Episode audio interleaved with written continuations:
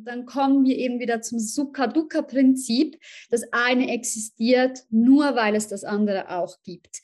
Und wir sind schon ähm, beide davon überzeugt, jetzt auch gerade wieder mit diesen Yoga-Quick-Fixes, man muss lange mit etwas sitzen, das echt unangenehm ist, bis man an einen Ort kommt, wo etwas Schönes draußen steht. Und das ist die Realität.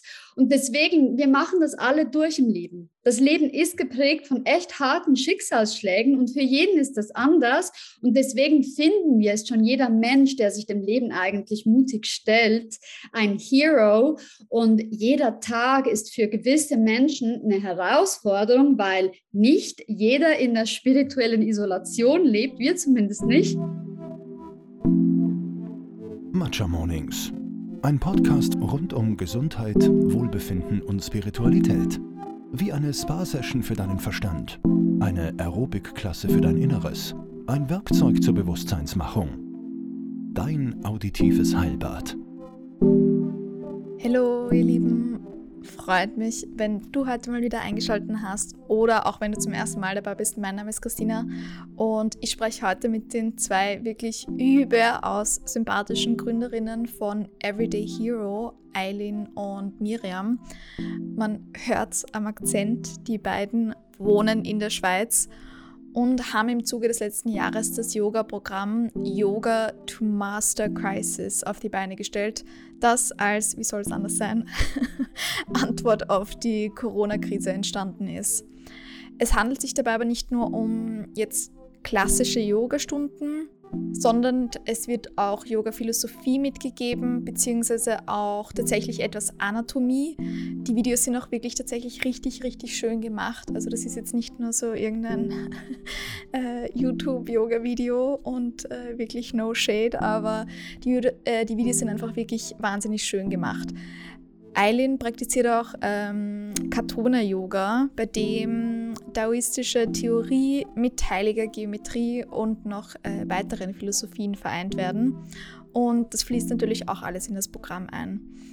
Wir sprechen heute jedenfalls darüber, was ein Hummer mit Stress, Wachstum und Expansion zu tun hat, wie Yoga für das moderne Leben aussehen kann und wie wichtig es aber Trotzdem ist das Ganze mit einer gewissen Beständigkeit, Konsistenz und Ernsthaftigkeit auch einfach zu praktizieren. Wir sprechen auch über die sogenannte Sukha-Dukkha-Dualität und die vier Säulen ihres Programms. Wer nach der heutigen Folge Lust hat, äh, das Programm auszuprobieren, ich verlinke das Ganze in den Show Notes und ihr bekommt es mit dem Code MATCHA 10% ausgeschrieben, also MATCHA 10% ähm, bekommt ihr minus 10% Rabatt auf euren Einkauf.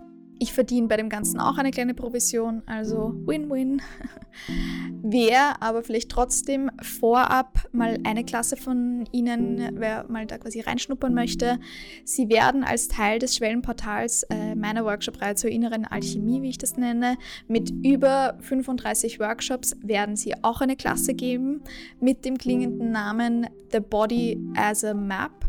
Und es wird von allen Workshops ein Replay geben.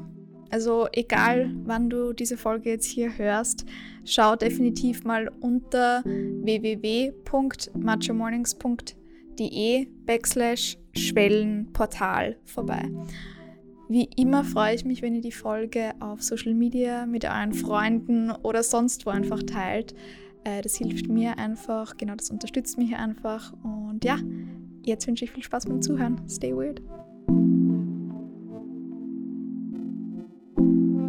Ich sitze heute mit der lieben Miriam und Eileen von Everyday Hero und wir machen das Ganze heute über Zoom. Wir bemühen uns ganz, ganz doll, dass die Audioqualität auch passt und äh, versuchen nicht übereinander zu lachen oder übereinander zu reden. Also nur für alle, die da jetzt vielleicht doch zuhören, wundert euch nicht, wenn es dann jetzt momentan so im Hintergrund ein bisschen stiller ist wir bemühen uns einfach ähm, und wir finden uns tatsächlich nicht unsympathisch oder sonstiges. Wir probieren nur so Zwischenlache zu vermeiden. Ihr könnt euch sonst das Video anschauen und da werdet ihr sehen an der Mimik, wir lachen trotzdem, wir sind nur auf Mute immer. Aber ihr Lieben, wollt ihr euch mal vorstellen, vielleicht einmal kurz zu sagen, so, hi, ich bin die Aline, damit man kurz sagt, äh, einfach so die, die Stimme auch ein bisschen zuordnen kann und dann vielleicht nachher kurz die Miriam. So, hallo miteinander, ich bin die Eilin, ich äh, bin aus Zürich und ähm, ich bin 37 und äh, bin seit einigen Jahren äh, Yogalehrerin und hatte zuvor diverse Abstecher in einige Gebiete, mitunter auch Healthy Plant-Based Food Business, Kulturmanagement, Konzertorganisationen, allerlei. Und dem Yoga habe ich mich jetzt doch seit einiger Zeit gewidmet und ähm, ja, darum geht es auch in Everyday Hero.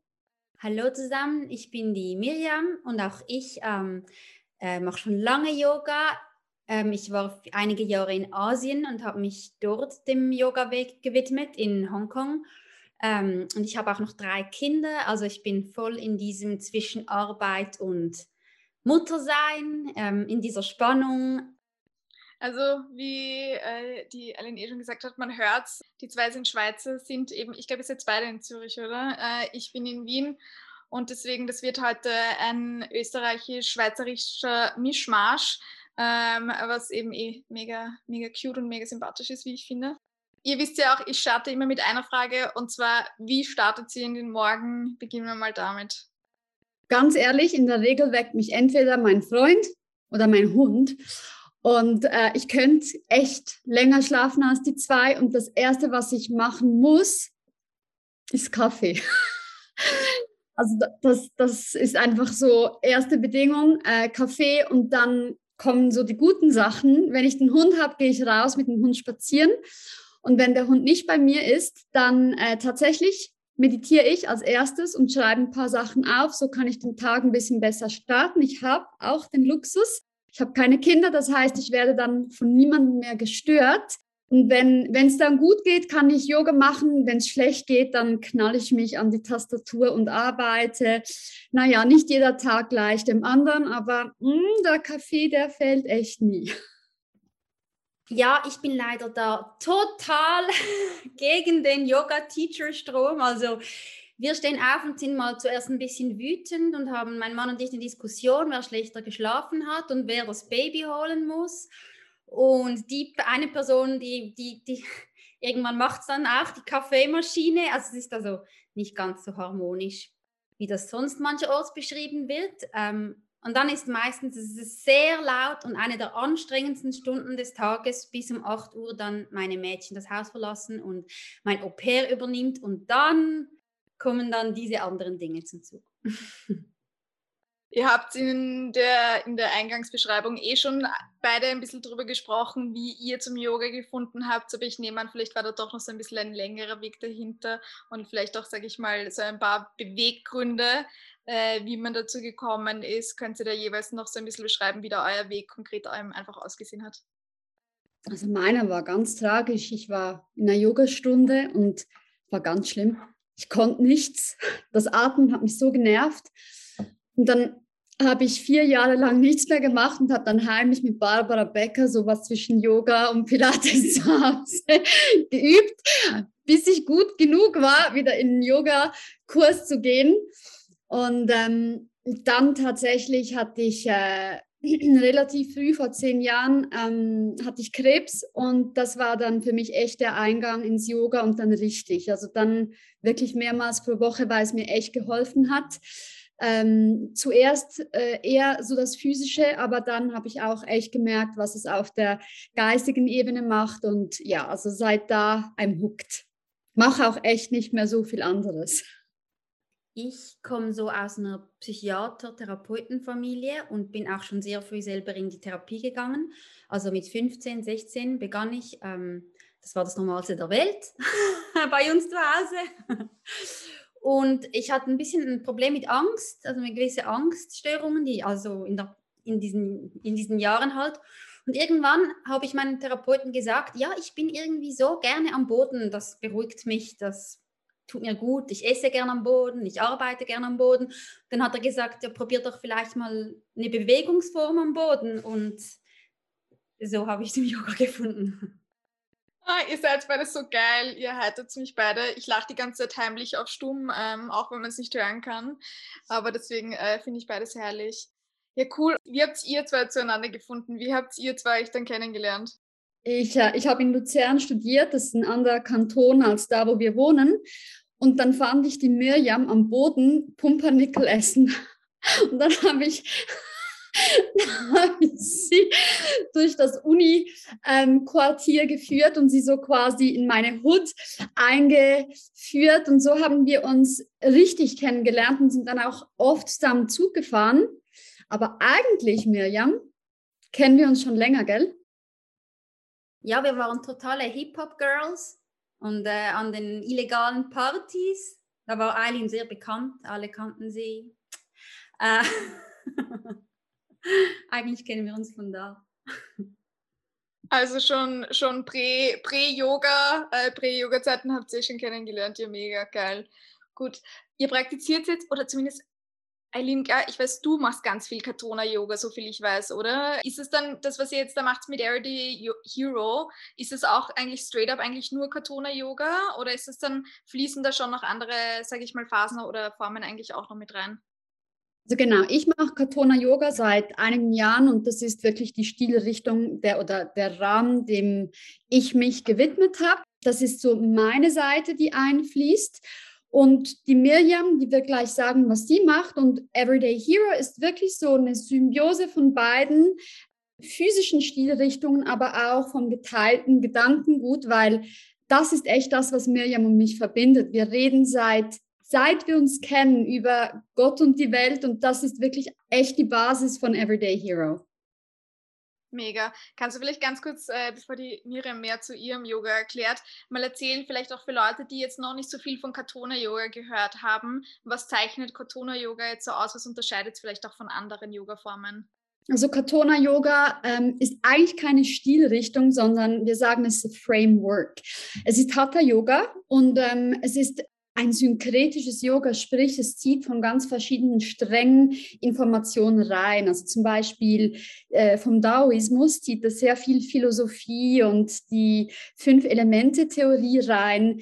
Dann bedient es sich wirklich sehr stark der eigenen Proportion, der Messbarkeit, der Geometrie. Also da hat es wirklich eine unglaubliche Kraft der Vermessung drin und dann auch Numerologie als wichtigen Bestandteil von äh, Katona Yoga und dann ganz bestimmt die, die Linguistik, also Metaphern, Sprache. Und das macht einfach Katona Yoga im physischen, aber auch im mentalen sehr, sehr umfangreich und sehr, sehr tief. Und grundsätzlich versuchen wir wirklich anhand von Rastern oder Templates die eigenen blinden Flecken zu erkennen und arbeiten über den Körper in die Psyche und dann durch die Neurologie wieder raus in die Welt. Also es arbeitet mit dieser Dualität von innerem Verständnis und äußerer Genauigkeit.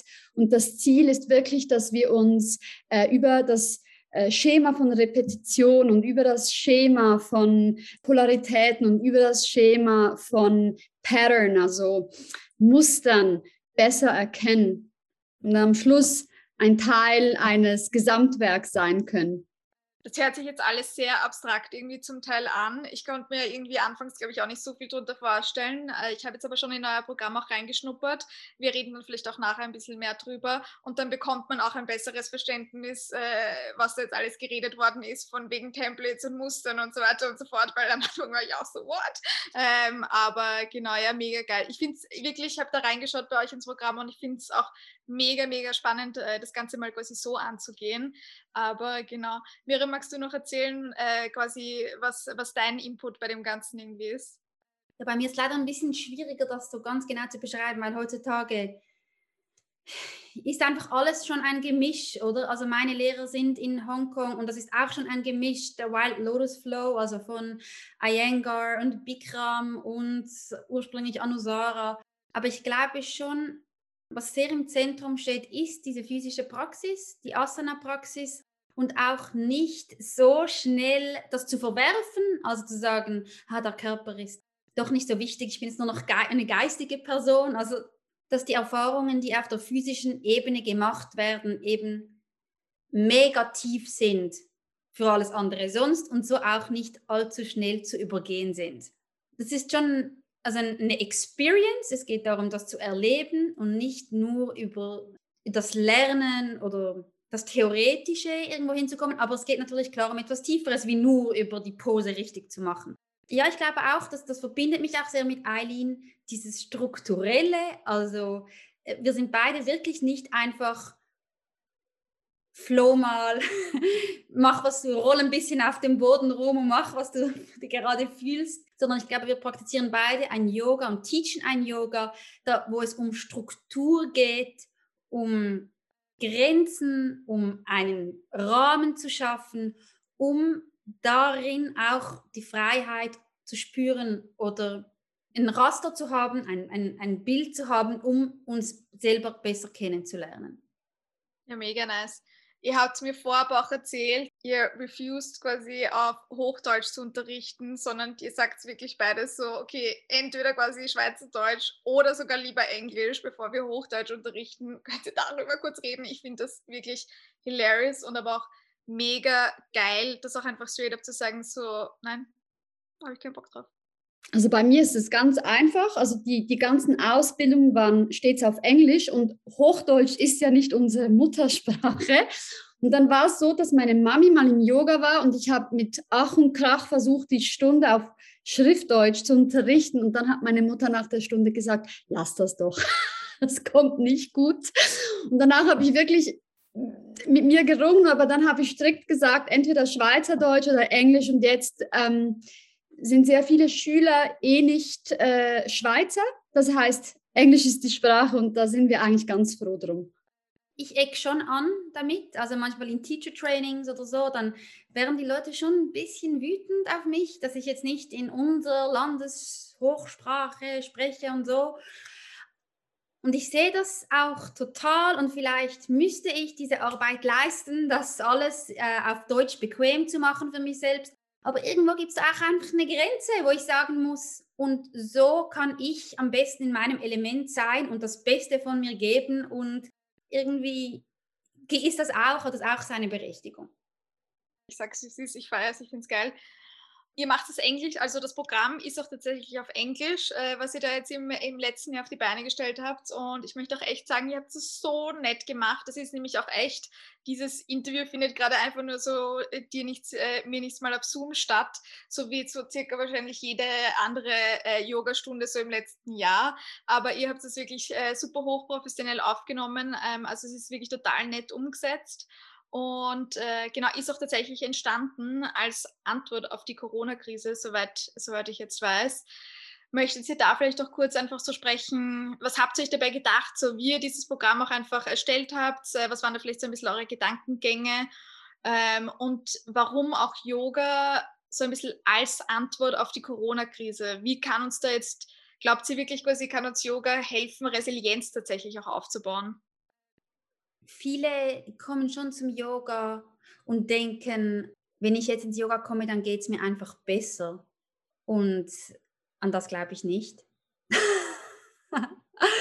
Zumindest nicht allzu schnell, weil in meiner Erfahrung ist es eine Praxis, die davon lebt, dass man es halt regelmäßig tut. Und ich weiß, das hören viele nicht so gern, weil wir immer frei sein möchten von allen Verpflichtungen. Aber ich glaube eben, wir reden von diesen Strukturen, dass wenn ich jeden Tag den Krieger 2 mache, wir aber das nicht 2, und diesen immer gleich mache, mit dem gleichen Winkel oder das anstrebe, dann erlaubt mir das eben zu sehen, wie sich jeder Tag verändert. An manchen Tagen schmerzt mir das Herz. An einem anderen Tag bin ich einfach müde. An einem dritten Tag fühle ich mich super. Oder ich lerne meine Hüfte kennen. Aber auch, wie sich meine Hüfte verändert. Und ich glaube, diese Erfahrung von der eigenen Veränderung und der Fluktuation, die durch diesen Rahmen überhaupt erst ersichtlich wird, der erleichtert es einfach zu sehen, dass sich Dinge ändern, dass man nach vorne schauen kann, dass man zuversichtlich sein darf, dass, dass man darf, Sachen verwerfen darf und neu beginnen darf. Und das ist für mich schon eine Form von, von Resilienz. Und ich glaube auch, dass das ist halt nicht diese Idee von Self-Help, sondern mehr von eines sich kennenzulernen. Also wer bin ich überhaupt? Und wo, woraus schöpfe ich Kraft? Und ich glaube, das passiert aber alles innerhalb dieser Strukturen. Und so glaube ich, Eileen und ich glauben sehr fest, dass Yoga eine Hilfe, ein Support sein kann in schwierigen Zeiten, um schneller, Eileen sagt das sehr gut, to bounce back, also um schneller wieder sich von Schwierigkeiten zu erholen und zu merken, ah, es ändert sich wieder, es darf sich wieder ändern. Vielleicht noch, um anzufügen, wir verstehen uns genau auch als Opfer der Zeit und wir sind auch all diesen schweren Themen ausgeliefert. Und für uns ist Yoga keine Heilung, keine Selbstheilung und auch kein Quickfix. Und wir müssen wirklich repetitiv die Arbeit tun. Und wir haben einfach durch das Yoga gemerkt, dass man eine sehr starke Struktur kriegt im Körper, aber auch im Geist, weil man sich erstens stark fokussieren muss und durch das über die eigenen Narrative hinauswachsen kann. Nicht in einem Mal, sondern in der Repetition liegt die Würze. Und im Katona-Yoga haben wir so Metaphern, die wir gerne brauchen. Und eine ist wirklich, Yoga will not fix you, but insight eventually will. Und das ist das, was Miriam sagt. Zuerst muss man ziemlich rigide Strukturen aufbauen, gerade wenn es einem nicht gut geht. Das Prinzip, mach wie du willst, kommt nicht gut. Zu viel Freiheit, wenn es einem eh nicht gut geht, ist nicht gut. Ich muss aufstehen. Ich muss meine Arbeiten tun, damit ich wieder in eine Bewegung komme. Und das schlussendlich kreiert Resilienz, weil dann kommt man aus einem Habitus raus. Weil oftmals, wenn etwas nicht gut ist, dann steckt man drin. Und durch eine relativ repetitive und strikte Praxis kommt man eben über das eigene blinde Fleckchen hinaus und sieht plötzlich was, was man vorhin nicht gesehen hat. Aber es dauert, man muss Geduld haben. Und wir leben echt in einer Zeit, wo man auch vorgegaukelt kriegt, dass es diesen Saft gibt und diese Pose und diesen Heiler und wir möchten hier alle super sein. Und die Arbeit, die ist schlussendlich für alle immer die gleiche. Es ist die, die Disziplin, die wir brauchen, in uns reinzuhorchen und darum auch das Programm, das sich wirklich entlang Themen aufbaut, die für uns während der Krise oder während der Pandemie sehr relevante Themen waren. Und das kann sich natürlich immer ändern. Das war einfach zu diesem Zeitpunkt so ein Gerüst, das für uns ähm, inhaltlich sehr richtig war. Äh, ich finde wirklich, ich liebe alles, was ihr sagt. Äh, ich bin da äh, nicht immer bei euch, aber voll bei euch auch gleichzeitig. Also ich verstehe voll, was ihr meint, so zu 100 Prozent. Ähm, ich mache auch gerade so eine Reiki-Ausbildung und das ist tatsächlich eine einjährige Reiki-Ausbildung. Also das ist nicht nur so ein Weekend-Workshop, so wie äh, Reiki halt äh, oft äh, vermittelt wird, gerade auch im Westen, und ähm, also meine Lehrerin sagt auch, äh, also sie ist strikt gegen äh, zum Beispiel so Wochenendausbildungen, weil sie auch sagt, das ist einfach so ein, ich sage jetzt mal so, äh, ja, westernisierter halt Bullshit einfach, dass man glaubt, dass man in einem Wochenende Reiki lernen kann, ähm, weil sie auch sagt, das ist halt, das ist eigentlich eine Praxis. Und eigentlich eben, es ist auch nicht nur eine Einjahresausbildung, sondern das ist lifelong learning, it's a lifelong process. Das ist, was sie auch immer sagt, ähm, also äh, fühle ich voll, was ihr sagt beide. Ja, Bliss verkauft dich einfach sehr gut. Also wenn man sagt, du musst diese Praxis machen oder einfach jeden Morgen, ich weiß auch nicht, Oil Pulling und dann wird alles gut, dann hofft man, wir alle hätten das gerne. Aber wir setzen halt schon sehr viel auf ein Yoga, wo es auch um Selbstverantwortung geht. Also, dass man, also ganz banal gesagt, ich mache am Morgen Core schlage mich durch und habe schon das Gefühl, jetzt habe ich etwas schon geschafft heute und das kann eventuell helfen im Rest des Tages. Aber die Übung an sich hat mich nicht geheilt und nicht blissful gemacht. Geil, geil, geil, geil. Einer der ersten Lessons, äh, die ihr bei euch im Programm auch habt, ähm, da bringt ihr so das mega geile Beispiel und im Endeffekt, ich glaube, was so ein bisschen die Aussage war, ist, dass Stress ja zum Teil auch nicht nur negativ sein kann, sondern manchmal ist es auch echt einfach, sage ich, ein Impuls, etwas zu verändern. Und dass es einfach wirklich Zeit für Wachstum und Expansion und ähm, all diese Wörter einfach sind. Und ihr erwähnt im Programm diese, die Geschichte von Rabbi Tversky, ich glaube ich, ob ich es richtig ausgesprochen habe, und dem Hummer. Ähm, könnt ihr die vielleicht nochmal mit den Hörern und Hörerinnen teilen, weil ich fand das mega sympathisch und mega geil, was ihr da erzählt habt. Ich kannte das vorher auch noch definitiv gar nicht. Das war so eine Geschichte, die von einem Rabbiner kommt und viral gegangen ist vor ein paar Jahren. Und der Rabbiner erzählt eben die Geschichte vom Lobster, dass wenn der Lobster, das ist so ein weiches Tier in einer harten Schale und irgendwann wird diese Schale zu eng, wenn der Lobster wächst. Und dann kommt das Gefühl von Stress. Und der Rabbiner sagt dann, wenn die Lobsters Doktor, Dok Ärzte hätten, dann würden die ihnen Schlafpillen geben und Antidepressiva etc. Und der Lobster würde in seiner zu kleinen Schale bleiben und sich einfach sozusagen einschläfern irgendwie in seinem Dasein. Und dass eigentlich diese, dieses Stress, dieser Stressmoment oder die Unannehmlichkeit ein Zeichen dafür sein kann, dass eine Veränderung angebracht ist. Und was noch dazu kommt, ist ja, dass der, dieser Lobster die Schale dann auch, ach, ist das Hochdeutsch, ablegen muss. Und das ist ein mega vulnerabler Moment weil dann fehlt noch das, die neue Schale. Es ist ganz roh und weich und weinerlich wahrscheinlich. und dass das eben dazugehört zu diesem Prozess vom Wachstum. Das habe ich vorhin schon ein bisschen angesprochen mit diesem Self-Help gegenüber Self-Realization oder mit sich selbst zu sein, ist schon, dass wir glauben, dass wenn man wenn meine Schüler im Yoga in meiner Klasse sind oder in unserer Klasse sind, dann ist das einfach nicht nur immer eine schöne Angelegenheit, weil sie sich selbst begegnen, weil sie merken, etwas triggert mich, ich schäme mich für etwas in mir drin, ich habe Trauer und man, man begegnet sich selbst ohne sagen zu können, mein Boss ist schuld oder meine Mutter ist schuld oder sondern man ist nur mit sich selbst und dieser vielleicht der Lehrer ist noch ein bisschen schuld. Aber daher ist es wie ein wichtiger Teil des Yogas in unserer Meinung, dass diese unangenehmen Momente, diese Momente der Enge oder der Vulnerabilität Teil des Wachstums sind und somit nicht nur negativ. Geil. Ihr sprecht auch von Zucker-Ducker-Dualität. Bitte klärt uns einmal auf. Was hat es was damit konkret aus sich? Fand ich nämlich auch einen geilen Ansatz.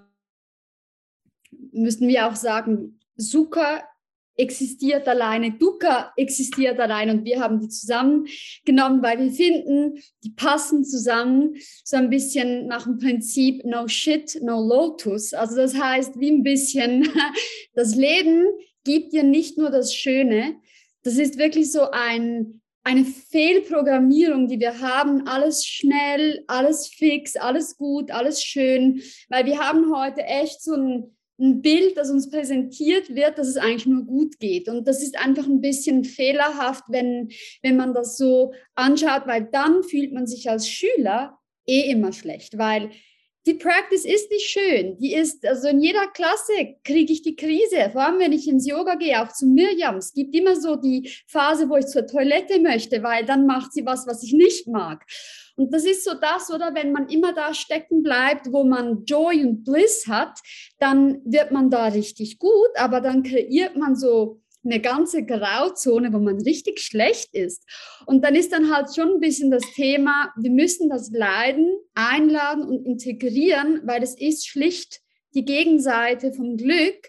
Und im Daoismus, das ist ja was, was sich auch das Katona-Yoga immer wieder darauf bezieht, gibt es die Welt nur in Polaritäten, also allerlei Licht, Dunkel und das quasi, ich sage jetzt extra nicht männlich-weiblich, aber das Mond, das Sonnenprinzip. Und so zieht sich das durch, die, die Schattenseite und die Sonnenseite, Tal und äh, Hügel. Und so ist es auch wirklich mit dem Schönen und dem Schlechten. Und wenn wir eine Welt kreieren, in dem das Schlechte auch da sein darf, ohne dass es gleich gut gemacht werden muss, laden wir die Leute dazu ein, sich nicht zu schämen, vielleicht zu teilen und zu sagen, okay, ich habe Leiden, und aus dem Leiden können wir etwas Gutes machen, wenn wir damit bleiben. Es muss nicht super sein, aber wir sitzen damit. Und das ist schon ein Ansatz, den wir immer wieder äh, vertreten. Und wir reden über unsere Peinlichkeiten, damit, damit sich die Leute auch ein bisschen offener fühlen, mal zu sagen, hm, bei mir läuft es auch nicht gut. And so what? das ist uns echt wichtig mit dieser Sukha-Dukkha-Dualität. Total, Eileen. Und ich glaube auch, ähm, auch zur Enttabu Enttabuisierung von ähm, Mental Health Themen, also so wie man halt eine Diskushernie hat, gibt es einfach auch Angstprobleme. Und ich glaube, es ist mega wichtig, dass wir im Yoga nicht so tun, als ähm, wäre immer einfach alles weg zu meditieren oder ähm, ist einfach, dass es einfach einen Platz hat und dass wir das anerkennen. Ich finde es immer wieder so witzig, äh, weil ich weiß es, ihr wisst es. Ich habe aber tatsächlich sehr viele Freunde, die jetzt, die sind nicht so Yoga und auch nicht so mega spirituell oder sonstiges. Und ich glaube, dass für sie ist das schon so dieses, sie sehen, wie Yoga quasi und Meditation auf Instagram gelebt wird. Und es ist halt so dieses, okay, ich meditiere, ich mache Yoga und es sind diese und jene Posen.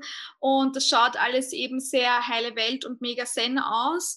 Und das ist ja auch alles wunderschön, aber tatsächlich, ich glaube, jede Person, die sich wirklich intensiver mit all diesen Themen auseinandersetzt und so wie er auch sagt und erzählt eben, wenn man das tatsächlich ähm, ich möchte jetzt auch gar nicht sagen, richtig praktiziert, aber wenn man das halt wirklich sehr intensiv durchmacht, das bringt Sachen hoch, definitiv. Also das war auch bei mir so. Ich glaube, ich bin anfangs eben auch einfach mal so zum Yoga gegangen, weil ja, hat man halt vor ein paar Jahren einfach so dann halt irgendwann mal begonnen und nur irgendwie mit der Zeit bringt das halt dann noch hoch und genauso dieser spirituelle Pfad auch am Ende des Tages. Ähm, ich bin auch gerade wieder, meine Meditationspraxis hat leider die letzten Monate extrem gelitten und ähm, ich versuche gerade wieder reinzukommen und ich merke einfach auch gerade momentan so hart, wie sehr auch einfach äh, Meditation tatsächlich wirklich Training ist.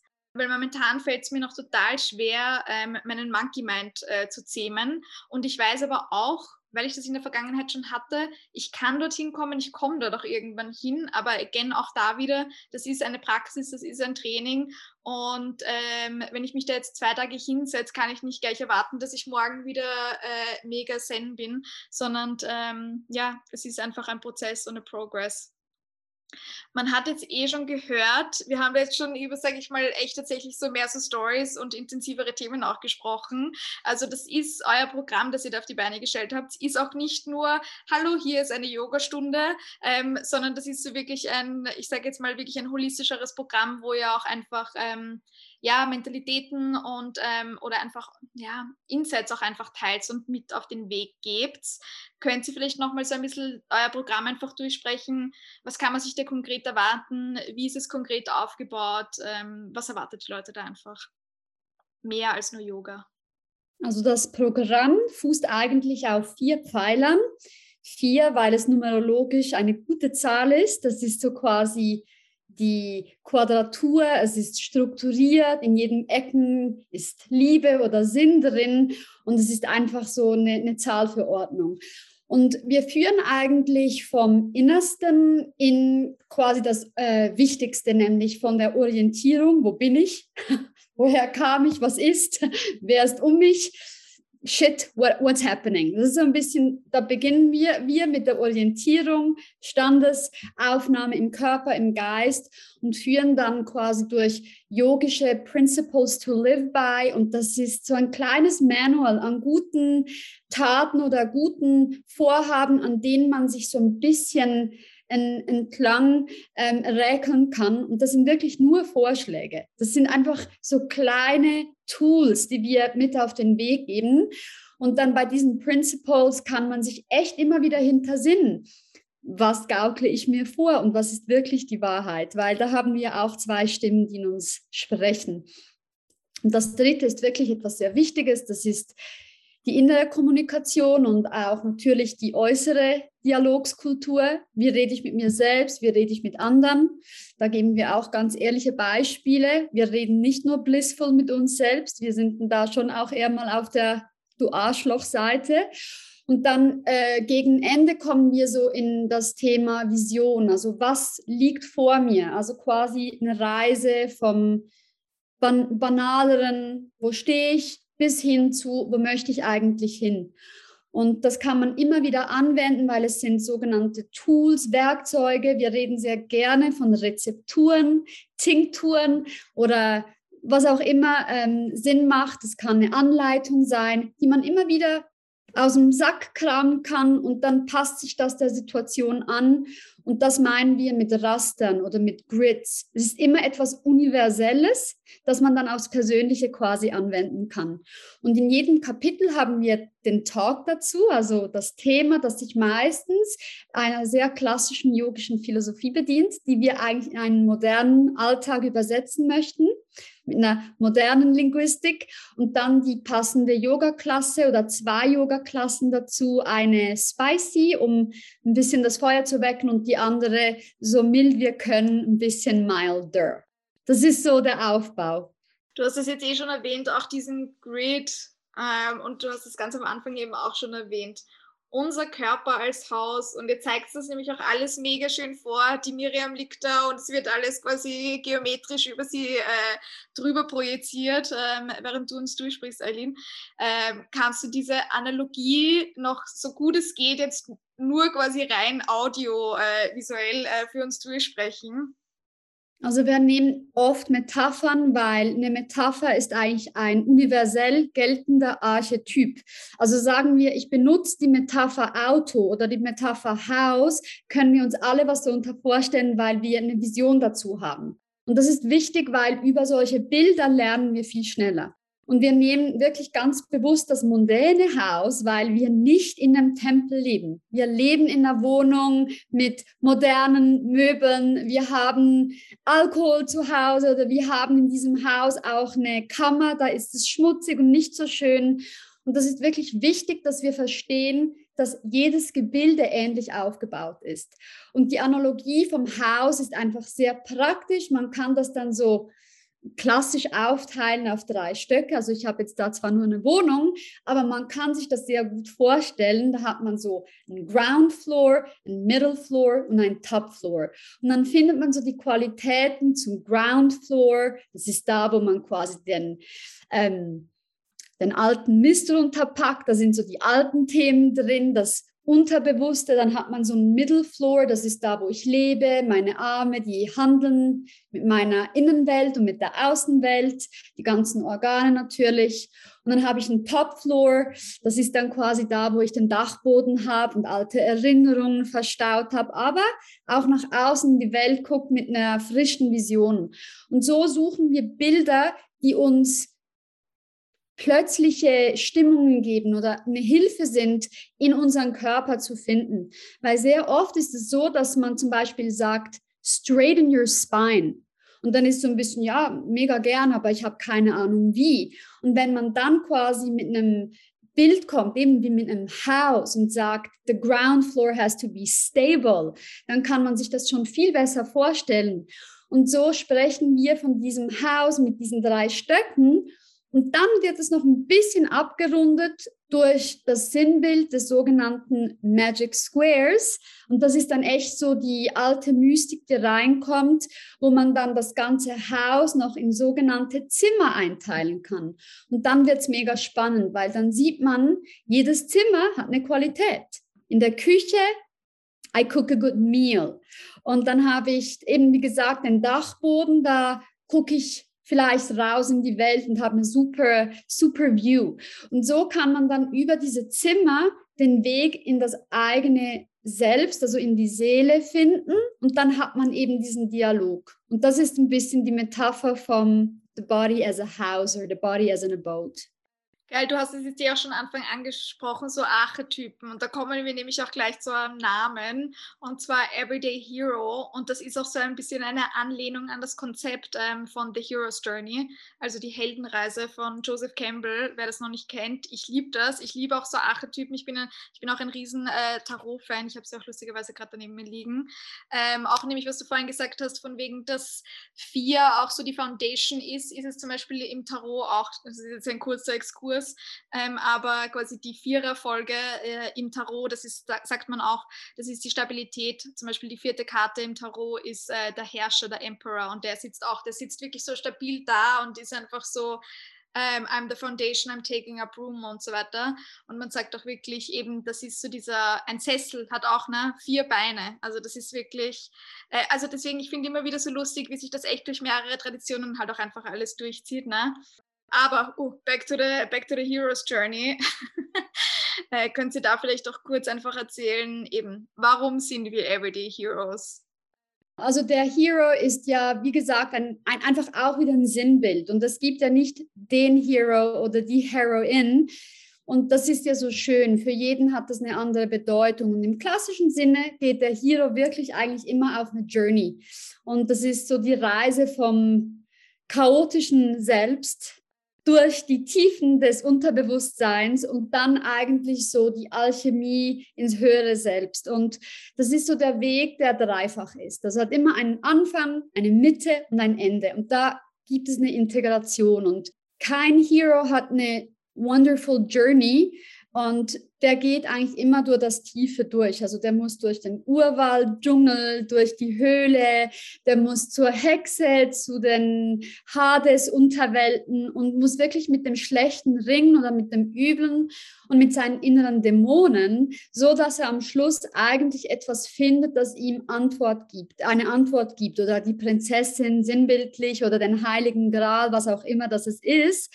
Und das ist bei uns ganz ähnlich. Und dann kommen wir eben wieder zum Sukha-Dukkha-Prinzip. Das eine existiert nur, weil es das andere auch gibt. Und wir sind schon ähm, beide davon überzeugt, jetzt auch gerade wieder mit diesen Yoga-Quick-Fixes, man muss lange mit etwas sitzen, das echt unangenehm ist, bis man an einen Ort kommt, wo etwas Schönes draußen steht. Und das ist die Realität. Und deswegen, wir machen das alle durch im Leben. Das Leben ist geprägt von echt harten Schicksalsschlägen und für jeden ist das anders. Und deswegen finden wir es schon jeder Mensch, der sich dem Leben eigentlich mutig stellt, ein Hero. Und jeder Tag ist für gewisse Menschen eine Herausforderung, weil nicht jeder in der spirituellen Isolation lebt, wir zumindest nicht. Und das sind das ist eine Autofahrt eine Herausforderung. Oder Mirjam, bei dir? Ja, genau. Also ich mag mich noch gut erinnern, als ich mal vor vielen Jahren, habe mir mal Elena Brower gesagt, wenn du nur einmal in der Woche John Shasana machst, ist das ganz okay. als meine Kinder klein waren. Und das ist diese Anerkennung von, ja, jetzt ist es gerade mega hart und ich kann jetzt gar nicht jeden Tag Yoga machen, aber mein Heldentum ist es, das einmal die Woche zu machen, wenn es auch nur ein Janushasana ist, also eine ganz simple Bodenpose. Und ich glaube, das ist schon dieses, dieses tiefe, dieser tiefe Wunsch in Eileen und mir, wir porträtieren uns wirklich auch nicht und wir wollen nicht als Heilige dastehen, wir alle haben Schwierigkeiten, wir alle wissen nicht so genau, was das Beste ist im Leben, aber wir sind alle auf einer Reise. Da sind solche Attribute wichtig wie Mut und Selbstverantwortung und Anerkennung von Schwierigkeiten, aber gleichzeitig auch dieses ähm, spiralförmige, also dass wir wir machen einen Kreis, also es hat einen Beginn, eine Schwierigkeit und vielleicht dann irgendwann ein Ende und ein darüber hinauswachsen. Also irgendwann wachse ich vielleicht darüber hinaus, dass, dass mein Kind ein Problem hat und irgendwann kann ich mit dem besser umgehen und das akzeptieren. Und, aber das ist irgendwie auch eine Hommage an das Alter. Also, dass wir hoffen, dass wir mit dem Alter einen Prozess durchmachen, eine spiralförmige Reise nach oben, wo wir auch lernen und schneller von Schwierigkeiten äh, irgendwie zurückbouncen, also diese, diese Resilienz, Resilienz zu entwickeln und dass es schon diese Hoffnung ist äh, von einer Aufwärtsbewegung, die zwar lange dauert und total in der Realität fußt, aber trotzdem nach oben geht im Alter. Ich liebe dieses Image von der Aufwärtsspirale, auch so dieses nämlich, man kann ja einen Fehler auch ein zweites Mal machen, aber man, man macht ihn quasi trotzdem nicht gleich, weil ein bisschen was hat man ja beim ersten Mal schon dazu gelernt. Und selbst wenn ich den Fehler ein zweites Mal mache, ein bisschen klüger bin ich doch und das geht halt dann, das bewegt sich dann doch immer mehr nach oben. Ähm, und deswegen, I love it. Äh, ich bin auch ein großer Fan von äh, Aufwärtsspirale ganz äh, zum Schluss noch, äh, also kommen wir dann langsam zum Schluss. Ihr schreibt auch Yoga Talks for a Modern Life. Wie sieht Yoga konkret für euch, ihr habt es jetzt eh auch schon ein bisschen erwähnt, aber vielleicht trotzdem nochmal konkreter, ähm, ja, in einem modernen Leben auch einfach aus?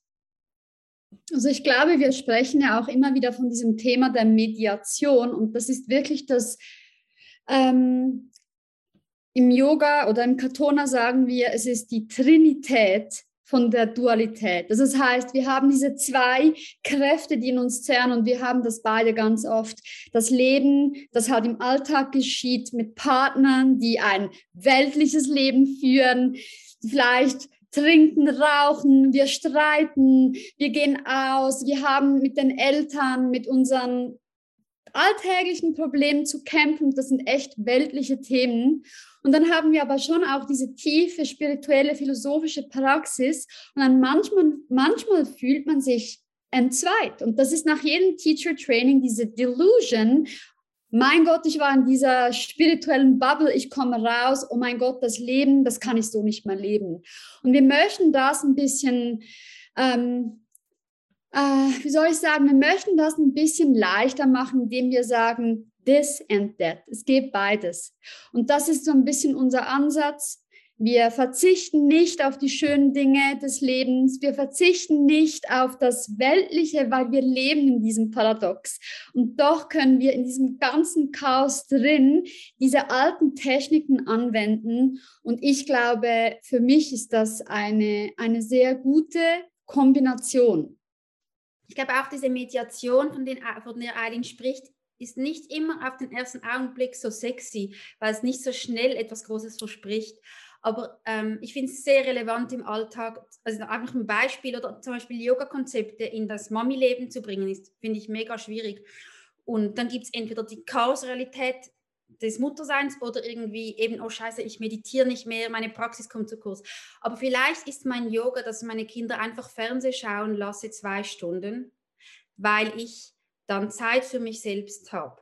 Und das ist eine mega weltliche Art und Weise, Gebrauch des Yogas. Ähm, oder zum Beispiel auch diese Mediation, die eine hat es vorhin angesprochen, ähm, der Körper als ein Haus. Also wir sprechen nicht vom Körper als ein Tempel. Wir, wir wollen nicht auf diese Höhe heben, aber auch nicht das ignorieren und sagen, der Körper ist gar nicht wichtig, nur das Geistliche ist wichtig, sondern es ist eben diese Mediation und die Kombination, die wir aber auch unglaublich spannend finden und finden, es, es gibt dort auch extrem viel ähm, Inspira Inspiration und Ideen und Insights zu holen. Ja, mega. Um auch nochmal auf diese Reiki-Ausbildung zu sprechen zu kommen, die ich vorhin schon erwähnt habe. Äh, lustigerweise meine Lehrerin, so strikt sie da quasi dann auch ist und so sagt, so Disziplin ist wichtig und wir müssen auch wirklich ähm, so ein Meditationslog führen, wo wir echt eintragen, ähm, wann wir quasi meditiert haben, wie oft und wie lange und so weiter und so fort. Aber tatsächlich, sie sagt auch, Meditation ist nicht nur Meditation eben. Und wenn ich das so empfinde, dass ich da jetzt äh, zehn Minuten meditiert habe, wenn ich eben äh, Staub gesaugt habe, dann ist das auch okay. Sie sieht quasi auch so Meditation nicht nur so, was wir im Westen als Meditation quasi empfinden, sondern äh, sie sieht das eben halt auch wirklich ein bisschen breit gefächerter. Und deswegen, wir schreiben auch gar nicht, wir müssen nur reinschreiben, wie viel Uhr, wann und wie lange, aber nicht quasi was es tatsächlich war, was es für eine Meditation war oder wie das konkret ausgesehen hat, sondern nur so diese Eckpfeiler. Äh, und deswegen finde ich mega spannend.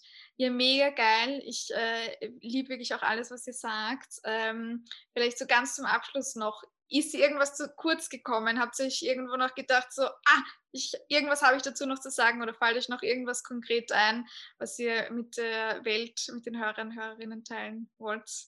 Beide schütteln den Kopf. Vielleicht noch etwas. Wir vertreten schon beide auch diesen Ansatz von der Regelmäßigkeit und ähm, eine Freundin von mir, die Madavi, hat das gestern irgendwo angesprochen und ich finde das schon ganz gut, dass sie sagt, äh, was, also äh, ihr habt so eine Sommerpause vom Yoga gemacht oder eine Sommerpause von eurer Spiritualität gemacht und das merken wir schon, dass die Leute oft eine Ausrede haben, weswegen sie nicht in eine Praxis kommen möchten.